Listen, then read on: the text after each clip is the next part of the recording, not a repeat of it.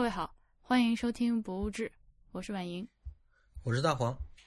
呃，有几件事情，开录音之前先跟大家说一下。一个是我们十二月初的在深圳的线下活动改到了十二月三号，本来是十二月二号。呃，今天已经给各位会员群发了邮件，如果万一没有收到邮件的话，所以在节目里再说一下。嗯，具体的时间安排呢，就是十十二月的三号，我们从上午十点钟集合，上午一起看展览，然后中午大家自由吃个饭，然后下午呢是一个我和 Rio 会做一个现场的录音，然后呃，就是设计互联那边的同事呢也会过来答疑。呃，大概是这么个安排。然后上午带大家看展览、做讲解呢。本来是我说我自己来的，因为他们那个策展人那两天开幕都会巨忙嘛。但是他们非常的好，就是对我们特别好。就策展人说本人亲自来给我们做导览。呃，那么好，对我就很开心。呃，所以呃，这个报名现在还是可以报名的，就是想来都可以。只不过呢，因为我要到了二十张免费的票。呃，已经这个名额已经发光了。呃，接下来如果想要来参加的听众呃会员的话，呃，就要麻烦大家自己去买票了。嗯，这个地点呢是在深圳的海上文化艺术中心，反正就是在蛇口那个地方，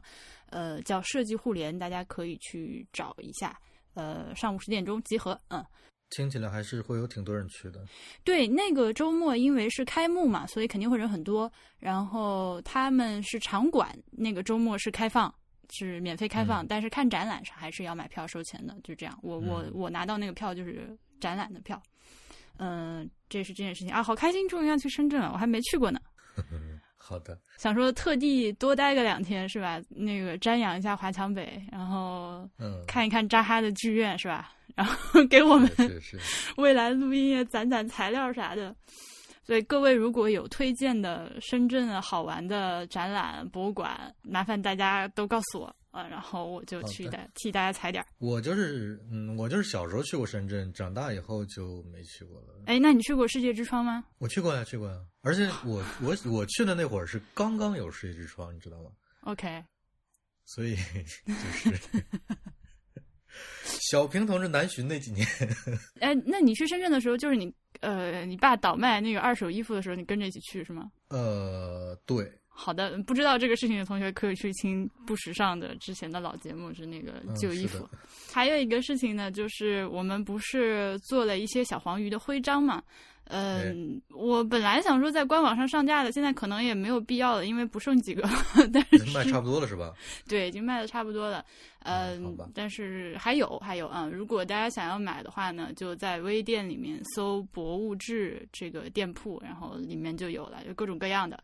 呃，海外的听众如果想要买的话，也可以，呃，就直接给我们写邮件，告诉我地址，然后我就用国际挂号信寄过去。呃，事实证明，这个邮费非常的便宜，很良心，就是，嗯，中国邮政的国际挂号信，而且是航空件，寄到欧洲的话是二十八块钱。但是我现在还没有收到。这肯定很慢，你就不要太那个什么，可能要个两三周的时间，嗯。所以这是我们准准备工作做的不充分，当时应该什么微店官网都同时上架，就没有想到大家那么支持嘛，就叮铃咣啷的就卖的差不多了，嗯嗯，感谢大家，感谢大家，请期待第二批。呃，第二批就跟第一批不是同样的东西了，也不能说完全毫无联系，但是基本上就是完全不同的东西。呃，好，今天录音的话题是卡塞尔文献展，嗯啊，这个我是很怵的，因为我没去过。但是你威尼斯双年展你去过吗？也没去过，三大展我都没去过，三大展都没去过。但这个三大展，其实我们先从哪开始说起呢？先给大家介绍一下什么是三大展吧。哪三大呀？但其实说是三大展的，也有说四大展的，就是这种它主要都是现当代艺术的那种展会吧。就是四四大展是哪？又加了什么呀？是那个明斯特的那个雕塑展。哦没听过，哦，好的，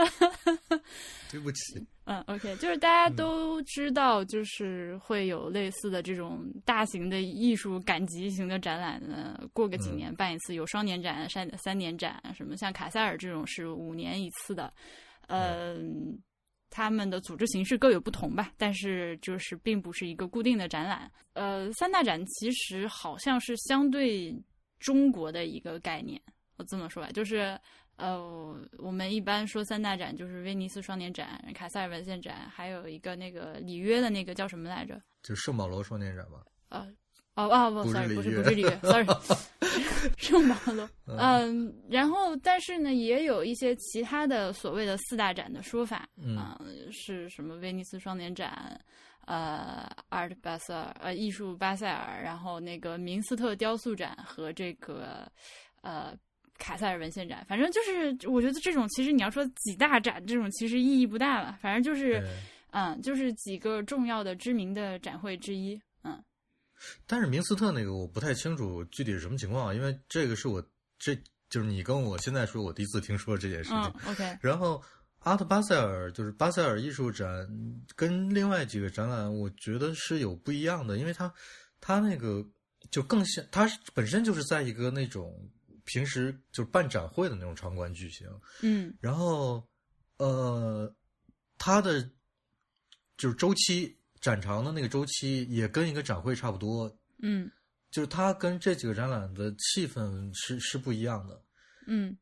嗯，就你大概能你们能明白我说的是什么吧？就是作品我们不提啊，就是这个展览的感觉是是不太一样的，所以嗯就更难很难把它们对很难把它们放在一起来说。嗯，这个就我刚刚说的，就像类似的这种大型的艺术展呢，它其实也都不能算历史悠久，基本上都是二战之后开始的事情。呃，嗯然后呢，每隔几年办一次，然后在这个全球艺术圈里面必然是有自己的地位的。那卡塞尔文献展和其他的有什么主要的区别呢？你觉得？它它呃最它最特殊的地方在哪里？我觉得时，我觉得最最特殊的时地方就是时长，就是它五年才办一次。就是这个我，嗯、因为你看威尼斯双年展，它现在，而且它现在是威尼斯双年展，原来还是两年一届，嗯。但是现在已经变成奇数年是艺术双年展，偶数年是建筑双年展，，OK。也就是说它每年都办。OK，就是似乎你如果看威尼斯双跟威尼斯双年展相关的新闻和信息，包括朋友圈的刷屏，嗯，你会觉得这个东西是怎么老有每年都有，跟 跟 NBA 总决赛似的，嗯每年都有，每年都有，然后就感觉特别特别热闹，就每年大家都有人去参展，有人去看展，但是卡塞尔就是办完之后就悄无声息了，然后五年之后，五年啊，比世界杯的时间还长，是的，他才会又出现，就是我觉得这个是一个特别特别大的不一样的地方。对你觉不觉得卡塞尔文献展有一种我不知道我这辈子能看几回的那种感觉？呃，我是很幸运，到现在为止我已经看了两回了。嗯但是就像你说的，我不知道我还能再看几回，因为，但是呃，我我倒是想问一下，就是嗯你你当时有就是展期的时候，你有你有很多朋友来看吗？专程来看？没有耶，就你，我 朋友很少，不好意思。呃，我还是有挺多朋友专程跑来看。呃，我觉得，然后我我就会问他们嘛。嗯，当然我还有朋友说，呃，看过上一届，然后这一次很想来，但是最终还是没有成型。但是卡塞尔文献展的感觉就是，你可以专门来跑一趟，专门为他来一趟，然后大家的反应反应都是就是来值了，值得来，OK，是好展览。嗯嗯，就是大概是这种感觉。然后没有来的人就会觉得，哎，很遗憾这次没去上之类的。就是，他就真的有一点给你、给我和给就给大家的感觉吧，就是你要是错过了，那就挺可惜的，就错过了一个五年，下一个又要等五年。嗯呃、但是起起码对我来说，像威尼斯双年展，感觉就是，哎呀，去也行，不去也行，顺路就去一下。对不起。嗯呃，就是，但是每年也很很热闹，有很多信息出来。嗯基本上有很很多情况下，我觉得我看威尼斯双年展的，呃，信息啊、报道啊，还有纸面上的东西、图像上的东西，大概就能嗯了解一些这个展览的情况了。嗯呃，但是卡塞尔怎么说呢？BTR 当时跟我开玩笑说说那个啊，那个时间有限，卡塞尔就不去了吧，就嗯买本画、买本展览的图册就好了。但是后来我看了一下他这一次展览出的图册，我觉得跟展览基本上完全不一样。OK，就给我的感受完全不一样，所以嗯，这个展览还是还是挺特别的。OK，嗯，那我们再稍微往回倒一下，跟大家介绍一下、简介一下这个卡塞尔文献展的它到底是干嘛的，它的来由之类的。因为我就我一直到很大了都以为卡塞尔文献，我完全不知道卡塞尔文献展是一个艺术展览，因为这个名字哎听起来是的，就，我以为是什么图书馆界的盛会之类的。对对对，但因为它叫卡塞尔 Documenta，就翻译过来就是文献。嗯，它呢是二战以后德国开始办的一个呃大型的艺术展会。嗯第一届是一九五五年，它我觉得可能比较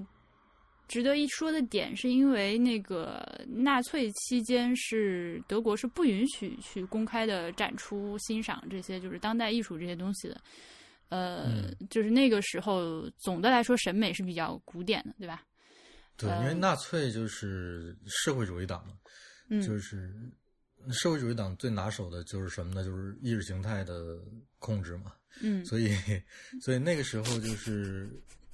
对，会有非常强烈的一个纳粹对自己的集中的一个形象的塑造。对那，这里面就就等于是排除了其他了。而在一战、二战那个时期，恰恰是各个国家，就主要是美国吧，就是艺术嗯比较活跃的时间。对，嗯那是一个变革的时段，然后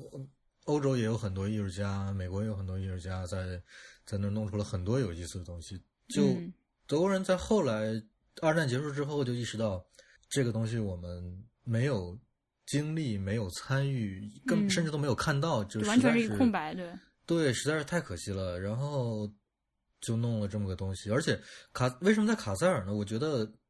我虽然不知道具体原因，但我猜啊，一个是，嗯嗯、这个城市首先就是有非常悠久的艺术的历史，就跟艺术有关的历史。嗯再一个是它本身也有一个特别好的艺术学院，嗯所以说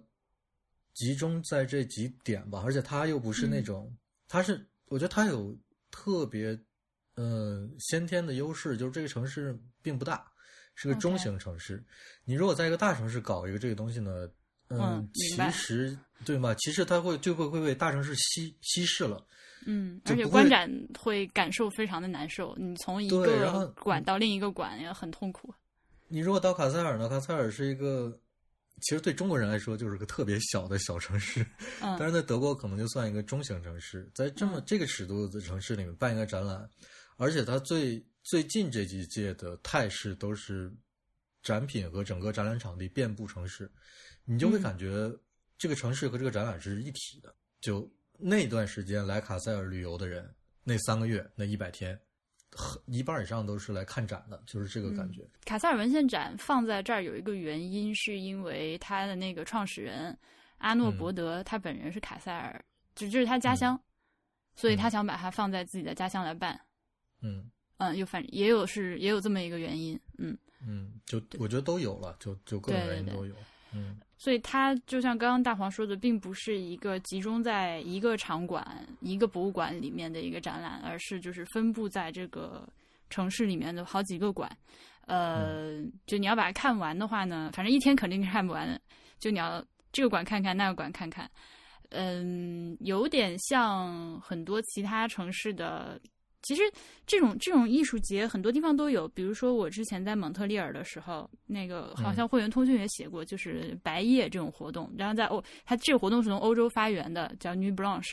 就是每年会有一天，一般都是在冬天，然后全城的博物馆今天晚上都会彻夜开放，嗯然后有一些特别的艺术活动，然后你就可以就是在各个馆之间窜了，反正就类似那种东西，就是好几个东好几个馆一起来协力，嗯。嗯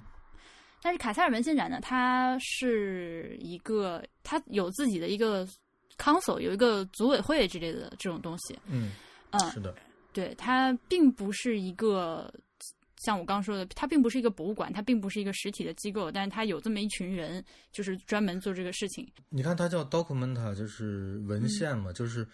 它会有一个德语叫阿西夫，就是资料收集的那么一个地方，就是它会有一个有一个机构在一栋建筑里面，它会做很多资料的整理和收集，文献展本身的，还有呃以及其他艺术家的这些东西，然后它有一种这种感觉，就和这个文献这个名这个称呼是是紧紧的联系在一起的，嗯就是嗯嗯他会做很多整理的工作对，就。不是不是不是那种，就是我每个五年我就要办，大家就来这儿赶个集，就就完了就还不完全对，不完全是那种感觉。他会他会做很多后续的工作和前期的工作。嗯，OK，还有一个就是你刚才不是拿那个白夜那个举例子吗？嗯做对比嘛。嗯，但是我觉得还有一点就是，嗯，可能还是不太一样，因为呃，不一样，像白像白夜这种活动，它还是以博物馆为核心的，对。就它还是以博物馆为单位来举行的。但是卡塞尔文献展呢，就是它给你每一次提供的场地就是五花八门的，街上可能随便一个建筑或者随便一个什么场地，它就给你弄一下，就变成一个变成一个作品这样子，然后就就在那个地方、就有这种地方，还有还有一些就是本来就不是做展览的场地，比如说就是一片空地，或者是一个比如工厂的后院啊，或者就是一个呃仓库，在这段时间就给你清理出来，然后用来做展览。嗯嗯，就嗯。所以卡塞尔文献展它的场地是有非常非常多的，对，更灵活而且不一样的，就有那种七九八一样的地方，也有那种呃非常非常传统的传统的那种展厅，嗯。还有那种你就看到一个街边一个楼屋顶在冒烟儿，它就一直在那冒烟冒一百天，就，OK，好的，对，就是就就就会有这样的各种蹊跷的情况 都存在，但是最主要的展馆还是几座博博博物馆性质的建筑在那边。嗯。嗯 OK 就核心核心展区吧，只能这么说。嗯。OK，那卡塞尔文献展呢？它前几届就是那个阿诺伯德本人来做这个总策展人的那几届呢，呃，还是更多的集中在就是缺失的那段呃艺术。嗯，是的，那从那个六十年代末七十年代初开始呢，就不再局限于那些东西，嗯、就是开始有一些更加怎么说呢，更加激进、更加 更加跳脱的呃、观念艺术的东西。呃这么说啊，就是我们前他们前几届做的那些东西，可能更多的还是比如说像绘画和雕塑这种比较传统的艺术门类形式。呃，越往后呢，这个艺术的门类就越来越多，什么装置艺术啊、行为艺术啊，乱七八糟的就开始出现了。嗯呃，它基本上是伴随着这个现当代艺术呃发展的一个，嗯，而且我觉得你如果拿卡塞尔和威尼斯来比的话，嗯，我觉得威尼斯给人的感觉更多的是他在拿新的东西出来。对，威尼斯总有新的东西，总有新的东西，嗯就是他总是邀他总是邀请新新出现的，或者代表了代代表着未来的一些艺术家或者一些新的希望出来，嗯然后做的东西都很新，而且它时间你看它也现在变成每年都有，每年都有了。嗯。嗯，卡塞尔是你经常会在里面看到一些七十年代、八十年代，然后甚至五十年代、六十年代都有，就是嗯。他、他真的是在做整理，嗯。就是他比如说他要讲一个新的事情，你也可能会在这个新的事情这个主题下面找到很多老的艺术艺术品出来，作品出来，就是这个还是挺不一样的一件事情。就是当然也可，就是也还是跟他这个名字是有关系的。他他不是说他要把这个世界上最新的东西展示给你看，嗯，而是说他每次都要讲一个主题，每次都要讨论点什么东西出来。对，那既然是讨论东西呢，就不一定是拿最新的东西出来了，可能这东西在以前的某一个时期就已经被讨论过，或者说这东西没有被讨论过，甚至以前的那个做这个相关作品的人根本就没有想这个东西会就这个艺术品会跟这个主题有关。嗯，但是我们现在当我们要新拿出这个主题来的时候，那个东西是可以拿来借鉴的，我们就把它拿回来用。所以这这一点上，我觉得我还是挺理解他们为什么要五年才办一届。嗯 接下来我们就说说，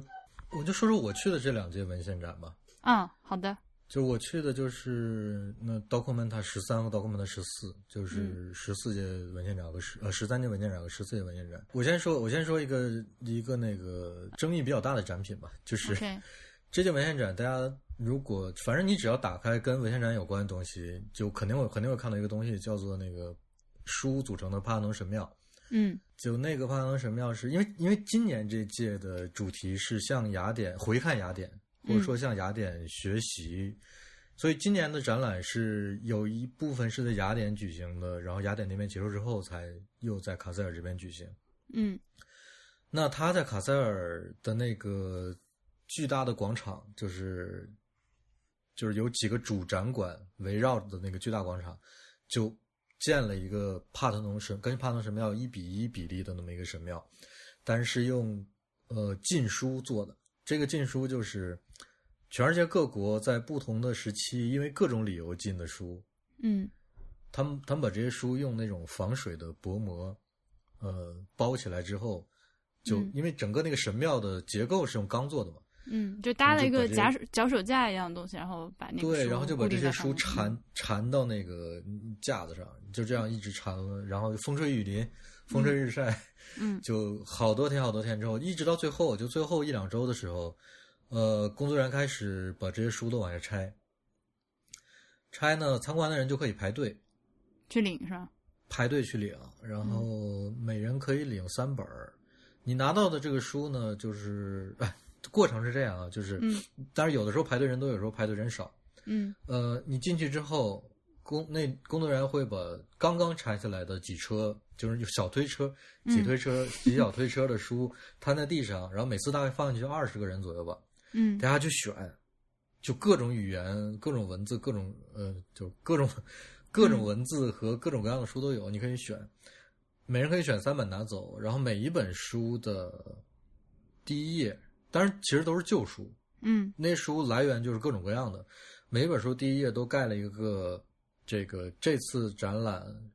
以这次展览命名的那个帕农神庙书之帕农神庙的那个章，就是还挺有纪念意义的。那呃，每人可以领走三本。比较奇怪的就是，我觉得那个书很有意思，就是嗯有些书你就莫名其妙的不知道为什么它会被禁，比如说《暮光暮光之城》也是禁书，你知道吗？被哪个国家禁的？我没有查，但是里面确实有。呃，然后嗯他说是有十万本书，但肯定不是十万种十万本不同的书，嗯就 有很多书都是一样的嘛。然后还有一些卡夫卡的小说也是禁书，呃，还还有一些儿童读物也是禁书。当然有一些有一些那个那个描述描述我国的 书也是禁书。OK，反正就各种各样，真的是千奇百怪。嗯我觉得你其实看到那个那个禁书的那个柱子呀，或者或者或者，反正就是你看到那绑在上面禁书，你我就没有什么嗯特别的感觉。但你真的拿到那个书，或者说你在选挑在地上挑书的时候，我反正我就感觉，哎，怎么这书也会被禁？啊啊，怎么这回还有那个什么呃魏慧的安妮宝贝也是禁书。大黄站说错了，他想说的是上海宝贝。OK，这个是被谁禁的？是被我我们自己禁的吗？那就不知道了。我现在正在查那个《暮光之城》是被什么啊，就是奇奇怪怪的，就简直都是神奇了。怎么这些书都是禁书？嗯，你知道吗？有有的有的国家是禁《哈利波特》的，或者有的地区和书店，因为是呀、对啊，嗯他们觉得这是异教，什么教坏孩子。对啊、就你想，有一些儿童书、儿童读物会被禁，就都是这种各种各样的原因嘛。比如它里面有一些涉及宗教的，或者涉及什么的。嗯那这个东西，整个在整个这个过程中，你可以体验一下这个过程，它，然后你再回想他为什么让这些书在那儿风吹日晒上百天，就是就是我觉得这这还是挺有意思的一个展品，就是有的人有的人这样说，比如上届那个嗯。广场就是被一些艺术家占领了，在那儿在那儿支了帐篷，然后嗯，然后就搞得像那个那个 那个啥一样。就各种各样，你知反正你知道我说的是啥 啊啊啊啊，像反抗华尔街运动一样。嗯啊，好的好的好的。OK，就是就是上届绕得文演是那样，结果搞得对搞得就很，你你也不能说有点不得体，因为因为因为其实排队入场就是入那个最重要那个场馆的嗯那个队伍，基本上就是排在那个广场上。嗯，所以你可以想象一下，上一届展览是在大家都排队入场的那个旁边，嗯隔着一米，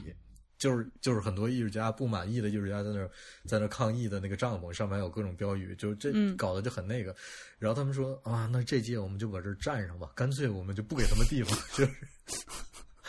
就干脆弄了个这个。但是其实你看，呃，也不是这样，就他还是很有、这件事做的还是很有意义的，而且他最后呃拆书啊、发书啊，整个过程弄得还是挺有意挺有意思的。嗯呃，然后就是还有人说，就是这是个噱头，因为跟希腊合办的，所以那边有个帕农神庙，我们就在这边也搞一个。那不管怎么样，就是反正我觉得这事儿就是挺有意义的。噱头也好，当然肯定也有这方面的考虑，就是双方两边要照应嘛。那嗯那考虑，而且这件事这个东西还是有还是有历史历史价值的一个东西，所以还是还是挺好的，我觉得。我觉得你可以说这个做法其实有一点，有点有点 cliche，有一点怎么那么就有点太明显了，有有有，嗯，对吧？就好像你，呃就感觉感觉这个中间没有绕什么弯子，非常直接。希腊是吧？好，那我给你弄个神庙，嗯然后呃对对对，然后给你弄个书，什么自由啊，什么知识啊，这种玩意儿，就是挺明显的。哎，你其实啊是这样，就是你听的这个主意，有给你有这样的感觉，对，但是你经历过之后，你会觉得不是。嗯。而且当你拿到那个书是旧书，就它可能是 从那个可能就是通过二手书店途径收集来的，或者是就是一些博物馆退役的书，嗯。呃，图书馆退役的书，就各种各样的，就是你拿到那种各种各种各样的书，然后还有一些是，反正我拿到一本上面还有还有还有写写有什么，但是那字我看不懂啊，可能是葡萄牙语。就是谁我谁谁谁，我送给你这本书，祝你怎么怎么样，大概是这样的话，就是还有这种东西。所以你的那个感受就是啊，我啊，是的，我我我明白，我明白，我并不是去批评他，我并不是说嗯这个东西不好，而是就是我听你这么一说，嗯的一个感觉。那、对我就是说，就是嗯这个、这个主意，就是这个这个作品的主意和那个感受之间的区别嗯还是不一样的。我还是想说明这一点。嗯，那你拿的另外两本书是啥？呃，我拿我我拿了一本《安妮宝贝》，然后非常好。然后我拿了一本《亨利四世》，还嗯拿了一本卡夫卡的书。OK，嗯，你回头拍个照发到 Instagram 上面。好啊，好啊，好啊。嗯，那那刚刚说的这是 Documenta 十四，那是这个就是最新的这一届，还有什么好玩的事情吗？就是上一次录节目，我不是说了吗？嗯说过两个嗯对，说过两个。怎么说呢？就是我觉得对艺术家也挺难的。就是你看我们在这说挺轻松的，就是 就是觉得啊，你是不是太政治正确了？然后你嗯是不是应该表达的更明确清晰，或者你是不是应该不用考虑那么多？嗯呃，但是反正看文献展的感觉就是，你一方面觉得，哎呀，你们做这真也挺不容易的；一方面你还有很多质疑和批评的声音。嗯但是怎么说呢？就是那个整个参观感受还是好的。其他具体的展品，我觉得有网上有太多的照片了。就就我觉得我跟我我在这描述这些展品什么的，很多是视觉上的东西，其实也没有什么太大的用处。但是，我可以就说几个点啊，嗯比如说。比如他有一个有一个人很有意思，他在他那个东西很长，就他他有一块很长的布，嗯，然后他就在上面那个用用刺绣做了很多那个呃，生活在大概是爱斯基摩或者西伯利亚那边的那种人的生活，就是呃养养驯鹿啊，然后做雪橇啊，还有观观星星啊，然后开嗯。集会啊什么的，就是但是这些东西都无所谓，就是你看他的表达，就是他他他他是用那种呃一针一线画出来的这个东西，而且很长，大概有二十米。嗯哼呃很细的一条，这种东西你就可以像欣赏中国那个古代的长卷一样，从、嗯。对从头走到尾，啊，大家看的也都不亦乐乎。就是有很多这样的东西，就是是能看出很费心思来准备的展品，嗯而不是像有很多的那种现代艺术展展出的东西，你看起来会觉得哎莫名其妙，这东西为什么是就为什么要搞这个东西出来？就是我看了你的说明，我不看说明我不明白，我看了你说明我更不明白。你在干嘛？就是卡塞尔，无论是我去过的十三和十四，它这类的展品很少，就是你是能看出他的用心的，OK，你是能看出，包括他他那个呃切题的程度，就是你会你你嗯你知道他在他在说什么。就是他是对我有一个明确的表达的，我觉得这个、这个很好，这是我看下来整个的一个一个体会。哎，我觉得就是通过之前录了好多期关于这个艺术的节目，我觉得你对艺术品的质量真的是非常的在意，就是这个打引号的质量。嗯，对，我觉得是是当然的，就是怎么说呢？就是有些人会说说，那好，那像比如博伊斯，嗯博伊斯经常就搞一些东西弄出来之后就被打 就被那个打扫大妈收走了，然后然后第二天就一出他一来到这儿就不见了，他就 发一顿脾气，就嗯然后大妈也很无奈，说你这个我怎么知道？就看起来跟垃圾一样。嗯但是怎么说呢？就是你真的去体会他做的东西，因为我我也是在博物馆里看过很多，嗯不是那样的，就是这就是个笑话，就你不要拿它当真，就是他那个东西是有想法在里面的。怎么说呢？一个就比如说一个一个正方体吧，嗯当然这个就跟博伊斯没关系了，就是我们拿一个正方体，一个精心考虑过最后得出的一个结果的这个正方体。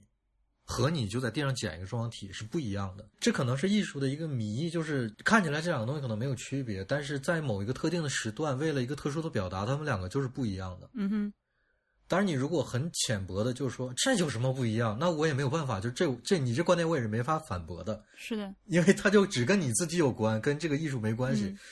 嗯、所以说这个质量是打引号是对的，就是艺术品就是要有质量，你不能随随便便弄一个东西过来跟我说这是艺术，嗯或者你不能不能滥用这个词，不能说啊、比如某某品牌做的这个东西真是太好看了，简直就是艺术品。我觉得这都是滥用，这这嗯完全是不对的。就是你要分开，可能那某某品牌做的那个东西是艺术品，那个艺术要用另外一个词来说，就是人们应该发明一个词来去解释那是一个什么东西。但是我我对艺术还是很严肃的，艺术就是艺术，啊，就是可消费的艺术、消费主义艺术之类的。哎，对，有你这个词很好，哎，很棒。赶紧去，赶紧去维基百科创建一个词条。对你刚说的那些东西，就是会被当垃圾收走的那种，就其实它是，我觉得那种就是一个，就是一笑料，就是一包袱。它就是就是那个想法，就重点是他他的想法，这个东西其实无所谓。对，而且就是就是，哎，反正反正反正，我觉得我们中国人就很就很喜欢拿这种东西抖包袱，啊，就就就其实没什么意义，就是比它重要的事情多太多了。不要嗯不要不要只盯住那几个可笑的点。嗯嗯，您当然，当你每次看到怎么说？当我每次看到吧，一个一个艺术是有趣的，是花费了大量心思和就把它归纳成无差别的人类劳动在里面吧。嗯我至少会很尊重这个作品，就是无论他表达的是不是特别成功，有的也很不成功，但没关系，就是起码他试了，因为你不试你就你就不知道嘛，你不试就没有这个可能嘛，那我就试一下嘛。嗯，哎，对，这个还真是，就是，嗯，不知道为什么现在就是很多人讲到艺术家这个词的时候，常常会联想出一些不务正业的混子的形象。但其实艺术家是个非常辛苦的职业。对啊，艺术家就是早上起床吃了早饭进工作室，然后天黑就出来，就嗯对，就这样一个职业。啊，当然你要是，呃，当然每个人生活方式不一样，也有人不一，也有的人是不是这样的，但、嗯但那都没关系，就是就人和人就是不一样的，所以当每个人艺术家做出艺术也都不一样，这这都是很正常的。但是总体来说，如果你这个东西真的会被卡塞尔这样的展览，就是这种讨论东西讨论比较严肃展览收录的话，那你还嗯是付出了足够的精力和心思在里面，做出了一些尝试的。我觉得，但是其实有一些展品也还是挺烂的。好的，参展艺术家的名单好长好长啊。对你刚才说一天是逛不完的，我我觉得就是其实三个月才能逛完。嗯，他开三个月是有理由的，是吧？对他本身那期间还有很多活动在里面，嗯然后有些展品也就是临时展一下之后就就结束了。嗯它有很多这样的随机的东西，然后，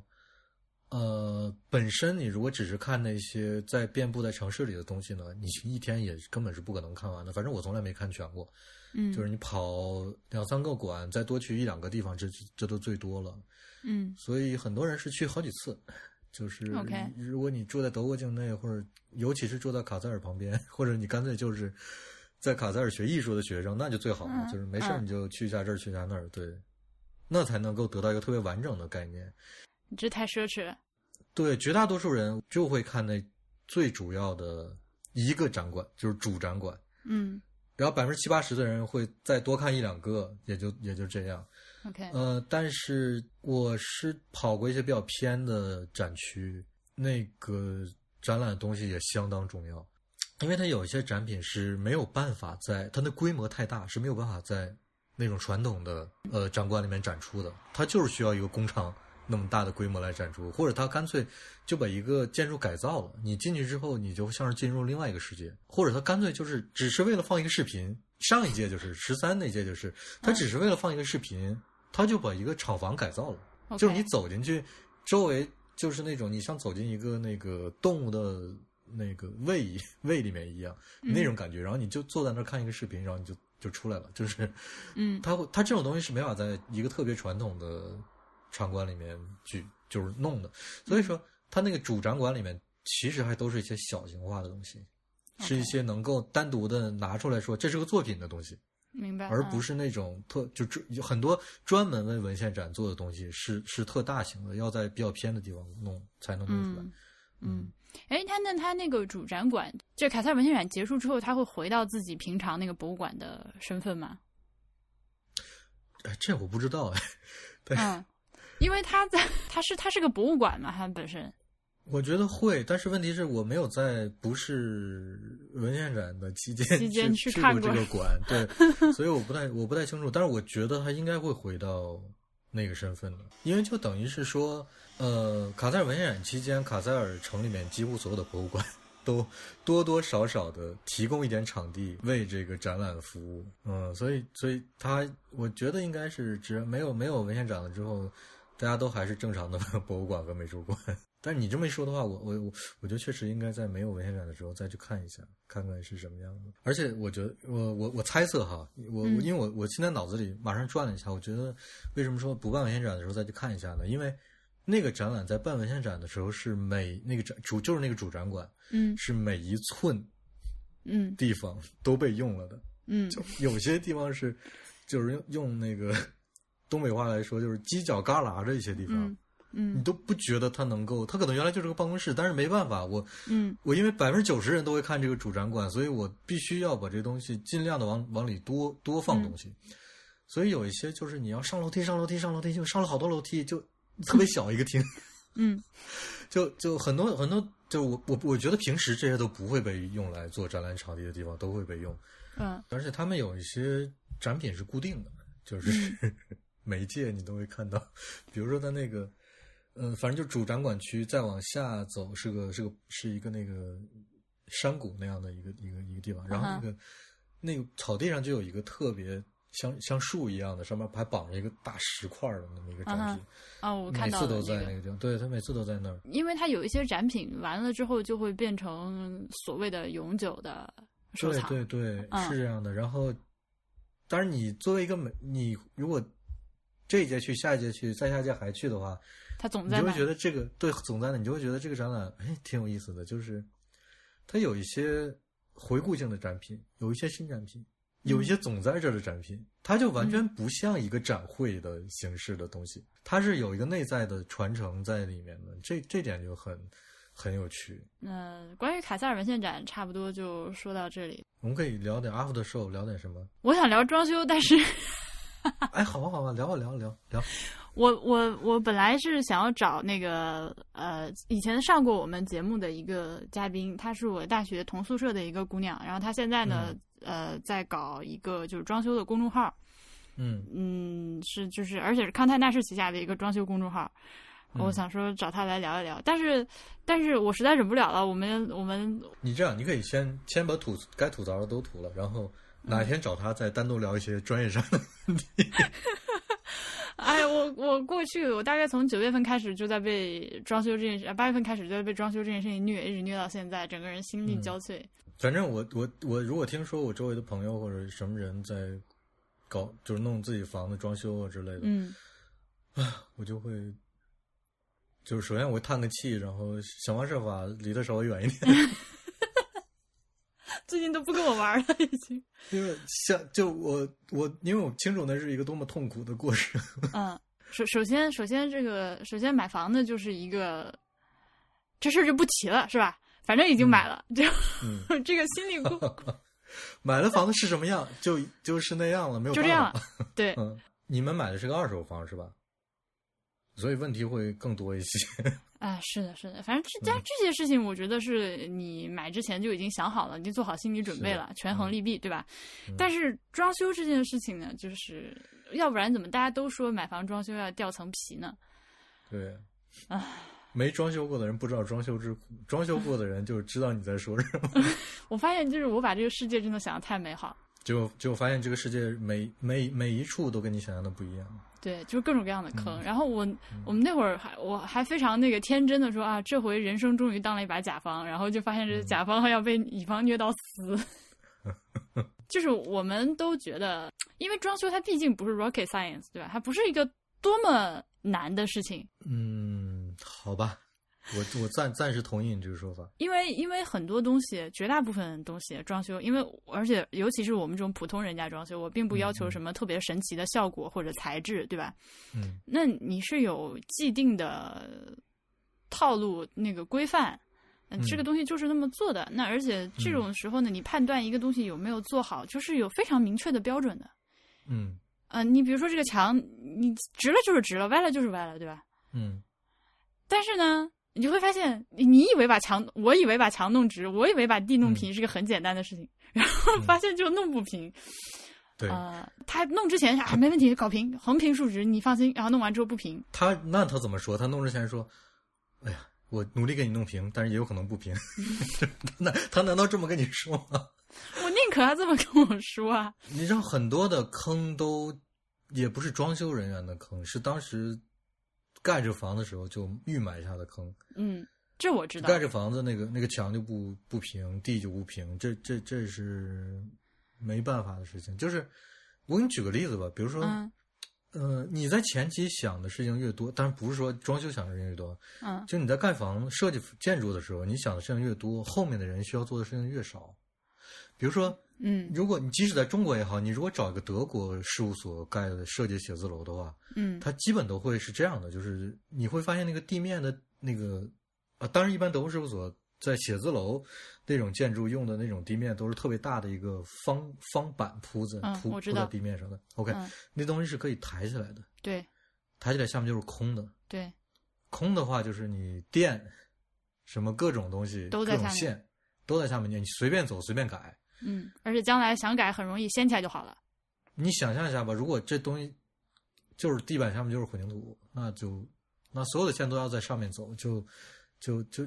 而且你要改的话就会非常麻烦。到时候就是，哎呀，怎么这么丑，怎么这么那什么？就嗯这是没办法的事情。但这就是一个施工上你有没有考虑到，设计上你有没有考虑到的事情。你嗯你如果说你施工的建筑施工的时候，这个墙都不平，这个地都不平，装修施工的人他又不会换一波外星人，对，他他他又怎么能够给你弄平呢？就 这个有已经有很多前辈，就是各种跟我嗯说、说这个事情你千万不能太认真，嗯你太认真的话，就是受罪的，就是就是心疼的是你自己。嗯，是的，嗯，我还是超出了我的预期。我我知道，啊、这当然这个我我这个话说出来呢，并没有任何什么精英主义的意思，但是确实就是，可能除了设计师之外，就是像什么工长啊、工人，嗯，他受的呢是他自己这个工种的一些相对专业的训练，嗯但他是整体的认知上，他可能确实是稍微欠欠缺一点，就是思考问题的方式、或者做事情的预见性。就是我做这件事情，我不想下一步，我就把这个事儿弄了，然后弄完之后发现，哎，我操，好像有问题。所以你不得不承认，就是如果你要说到这个问题的话，它还是一个整体教育水平的问题，就是是他没有办法把这个东西考虑到，就他和你的认知不一样，就是你会跟他说，这东西是平的，嗯要需要是平的，或者我这东西要齐，这个要跟这个对上。嗯，然后他说啊，会对上，会对上，但是他想的那个会对上，跟我说的想不是一回事儿。的会对上，完全不是一回事儿，就是。嗯这是 对，就是你其实给图把图纸给的，你说这东西要弄成这样，嗯，他说啊，我给你弄成这样，然后弄完了之后这是啥？这我我今天今天发生一个非常好玩的事情，就是呃，就是在在地面找平嘛，嗯。就是就是如果完全对装修不了解的同学，就是你买来一个房子，二手房，你要把嗯。原来的什么瓷砖地板敲掉，敲掉完了之后呢，你弄弄弄完地是坑坑洼，洼的，对嗯。你需要再拿水泥砂浆把它给糊平了。嗯。然后这个糊平了之后呢，就首先它不平，就是嗯我我踩上去，我能感觉到自己高一脚低一脚。嗯然后他们就跟我说啊，这个就是这样的，这个是人工磨的，我不可能跟不可能给你百分之百平，你怎么那么敏感？我怎么感觉不出来？你怎么一踩上去就能知道？我只好逼他把那个就是量地平的那个那个检测地平的那个那个那个方的那个长杆子拿过来往地上一放，你看这儿是不是有个缝？嗯嗯，但是他们就跟我说，哎呀，这个是可以接受的范围。嗯，OK，嗯 你知道吗？你没法跟他争。嗯 完了呢，这个地平呢又又又又又做太高了，就是你在施工之前墙上要先规定一个一米的线，对吧？这你知道的。嗯嗯这个线的作用呢，就是说标标它是一个参照物，你整个施工过程都要参照这根线。它的嗯最主要的核心的点呢，就是说最后我们的这个地面的完成面距离我嗯一开始放的这个线一米，一米。结果你一量是九十八，但它做成九十八之后，就是说明啊，我比如说我们原来预定的那个插座，床头柜插座离地面，呃，我说三十五厘米，对吧？那现在就会变成三十三，一切东西都会矮两公分。如果听众没有做过装修或者没有相关经验的，听到说，哎，一米九十八，那不就差两厘米吗？好像也没什么。但是，是你如果说你真的很多事情都是按照图纸要求之前就考虑好的，这两厘米就非常致命了。对，我就是啊，我所有的家具都是按照这个尺寸来想的。我那个插座都是要被家具挡住的，我不希望插座露在外面。我很有可能因为你这个两厘米，导致我其他东西都弄不成。对，但是你你要是说让我来理解国内的这个施工的这个情况呢，我又觉得两厘米算是比较正常的误差。你知道为什么？为什么说国内的建筑事务所在设计好一个房子之后，要跑那个施工场地跑得特别勤，甚至就要派一个人就住在那儿，就是因为太太不靠谱了。嗯 就是就是我们以前不经常看到那种特别搞笑的那个微博或者朋友圈之类的，是说把那个那施工非常精确的把你图上画的乱七八糟东西都给都给你都给你建出来了嘛。比如说你嗯图纸上本来是标的一个什么。一个这直径是多少那个符号，嗯它就在你墙上给你红弄了一个直径，弄一个这个。呃，我就想一想，我这我就想这是怎么发生的？你不要说让他弄一个直径，你你给他画个线，他都未必能给你做。这这个这，而且这公司呢，我是千挑万选。完了，我进去之后，那个接待我的那个大姐第一句话就是：“你找到我们就找对了，我们在南京市场上是属于非常靠谱的公司哎，啊。”然后我就想说：“哇，这样都能算非常靠谱的，那不靠谱的得是什么呀？”就更不靠谱一点嘛。就是通过我对他们的观察呢，他们确实是比较靠谱。这个标准是就是以你刚说的那种标准啊，就是他知道他在干嘛。他总的来说他知道他在干嘛啊、他也知道什么开槽横平竖直，不要动承重墙，什么施工工序这这那那，他都是知道的。但是你仔细看呢，你就发现他哪儿都做的有点小问题啊、没有哪一步是给你做的清清爽爽就 OK 了。那那那像我这种人就会痛苦。喝点酒吗？反正现在已已经快弄完了是吧？没有还早，刚刚弄完墙和地面是吧？墙还没弄，墙还没弄呢，只弄完地面。明天开始刮腻子。啊？那你这个还早啊，你痛苦的点还在后面呢。但是我觉得这个关键的点就在于你，你当你就我们的日常生活，你不可避免的要和别人合作嘛。我觉得和装修公司其实是一个合作的关系。我这么跟你说吧，就是，嗯，这件事情往大里说啊，呃，和中国的其他事情不是一样的，就是嗯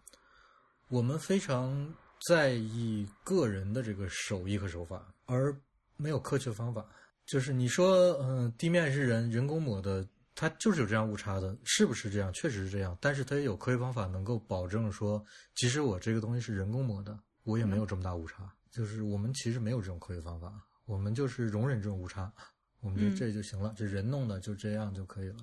其实有很多方法来解决这些问题的，比如你就是，比如在德国这边做测绘吧，嗯在中国做测绘啊，基本上就是大概量一下啊就就可以了，就可以了。好一点的就是我明确的跟你跟你研究出来，就是说这面墙和这面墙是斜的，不是直的，然后怎么怎么样，怎么怎么样。嗯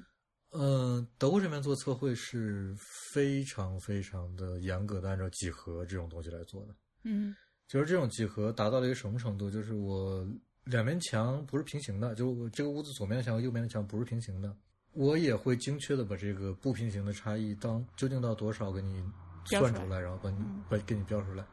就我们能不能做到？我们能做到，但是我们往往在这种家庭装修也好，或者一般的情况下，一般的楼宇的这种建筑的施工上，我们就不会说有必要做这件事情。哎，这个是他们经常跟我说的一句话，就是说一般来说，对，工长常常跟我说，一般来说我们就是这么搞的。现在南京装修市场上都是这么这么搞的。呃，然后他还很生气，他觉得我，他觉得我是我吹毛求疵。他说：“为什么我们平常这么做到都可以，到你这里就不行？”我们俩就陷入了一个就是互相很生气。就是我们我们国人啊，追求的是这个东西的，就跟别人比，我们已经挺好了，就不错了。但是呢，嗯就是、嗯这个东西应该应该追求的是个真理嘛，就是应该追求的是个正确嘛。这就是我一开始说的，这个东西它它不是你人力不可达到的，而且是是你稍微耐心细致一点就可以做到的事。追求真理和正确不是我们这个民族、这个国家的人的 思维方式，这确实是挺大的差异，也是挺重要的。就是你跟他说我这东西要是黑的，是百分之百黑的，他就会给你弄出来一个东西叫挺黑的，就是是这是没有办法的事情，就是绝大多数人都会在在这一步崩溃掉，然后妥协，不然的话你这事情就没法做了。呃，因为我之前在节目提在博物志里面提到过这个，就是上海卫视弄的那个什么梦想改造家，然后你是拒绝看的，我拒绝看，对，但是那个节目里面，你们央美的老师和同学的上镜率越来越高了。对不起。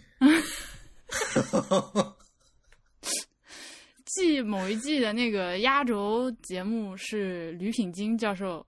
给整个一个小镇做的翻新之后，最近哎，又能重说这句话吗？就是你把他名字去掉，然后就说是我们学校一教授。为什么他上了电视啊？这是公开的节目，哎我有啥不能说的？不是我，我就真的很不想在博物志里面听到他的名字，我不想删掉怎么办？我觉得挺好的。好吧？会 啊，我的房东来了，好的，那你去吧。不好意思，那结束吧。好的，再见。好，拜拜。